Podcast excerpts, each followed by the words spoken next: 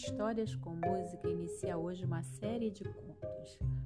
E um apólogo de Machado de Assis será o primeiro dessa série que compartilharei com vocês.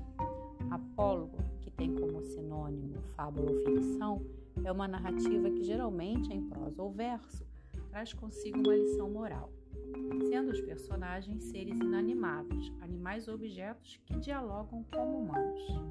Então, preparados para embarcar nessa viagem? Então vamos!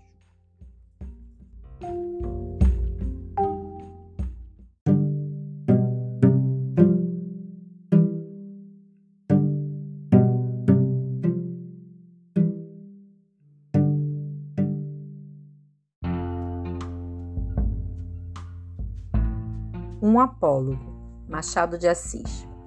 Era uma vez uma agulha que disse ao novelo de linha: Por que você está com esse ar toda cheia de si, toda enrolada, para fingir que vale alguma coisa neste mundo?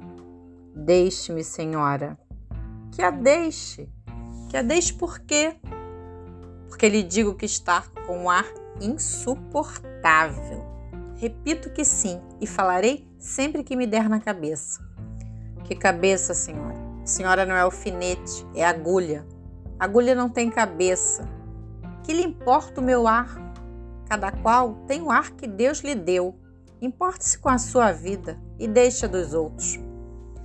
Mas você é orgulhosa, hein? De certo que sou. Mas por quê? É boa. Porque coso. Então os vestidos e enfeites de nossa ama, quem é que os cose senão eu? Você esta agora é melhor. Você que os cose, você ignora que quem os cose sou eu e muito eu? Você fura o pano, nada mais. Eu é que coso, prendo um pedaço ao outro, dou feição aos babados. Sim, mas que vale isso? Eu é que furo o pano, vou adiante, puxando por você, que vem atrás, obedecendo ao que eu faço e mando. Também os batedores vão adiante do imperador. Você, imperador? Não digo isso, mas a verdade é que você faz um papel subalterno indo adiante. Vai só mostrando o caminho, vai fazendo o trabalho obscuro e ínfimo. Eu é que prendo, ligo, ajunto. Estavam nisto quando a costureira chegou à casa da baronesa. Não sei se disse que isto se passava em casa de uma baronesa que tinha modista ao pé de si para não andar atrás dela. Chegou a costureira, pegou do pano, pegou da agulha, pegou da linha, enfiou a linha na agulha e entrou a coser. Uma e outra iam andando orgulhosas pelo pano adiante, que era a melhor das sedas entre os dedos da costureira, ágeis como os galgos de Diana, para dar isto uma cor poética e dizia a agulha: Então, senhora Linha, ainda teima no que dizia há pouco? Não repara que esta distinta costureira só se importa comigo? Eu é que vou aqui entre os dedos dela, unidinha a eles, furando abaixo e acima. A linha não respondia nada, ia andando. buraco aberto pela agulha era logo enchido por ela. Silenciosa e ativa, como quem sabe o que faz e não está para ouvir palavras loucas. A agulha, vendo que ela não lhe dava resposta, calou-se também e foi andando. E era tudo silêncio na saleta de costura. Não se ouvia mais que o plique, plique, plique, plique da agulha no pano.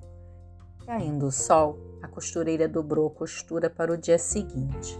Continuou ainda nesse e no outro, até que no quarto acabou a obra e ficou esperando o baile.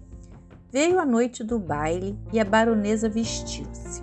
A costureira, que a ajudou a vestir-se, levava a agulha espetada no corpinho para dar algum ponto necessário. E enquanto compunha o vestido da bela dama e puxava a um lado ou outro, arregaçava daqui ou dali, alisando, abotoando, acolchetando, a linha para mofar da agulha, perguntou-lhe: Ora, agora diga-me, Quem é que vai ao baile no corpo da baronesa, fazendo parte do vestido e da elegância? Quem é que vai dançar com ministros e diplomatas enquanto você volta para a caixinha da costureira antes de ir para o balaio das mucamas? Vamos, diga lá. Parece que a agulha não disse nada. Mais um alfinete de cabeça grande, não menor experiência, murmurou a pobre agulha. Anda, aprende, tola. Cansas-te em abrir caminho para ela, e ela é que vai gozar da vida enquanto aí ficas na caixinha da costura. Faze como eu, que não abro caminho para ninguém. Onde me espetam, fico. Contei esta história a um professor de melancolia que me disse, abanando a cabeça: Também eu tenho servido de agulha a muita linha ordinária.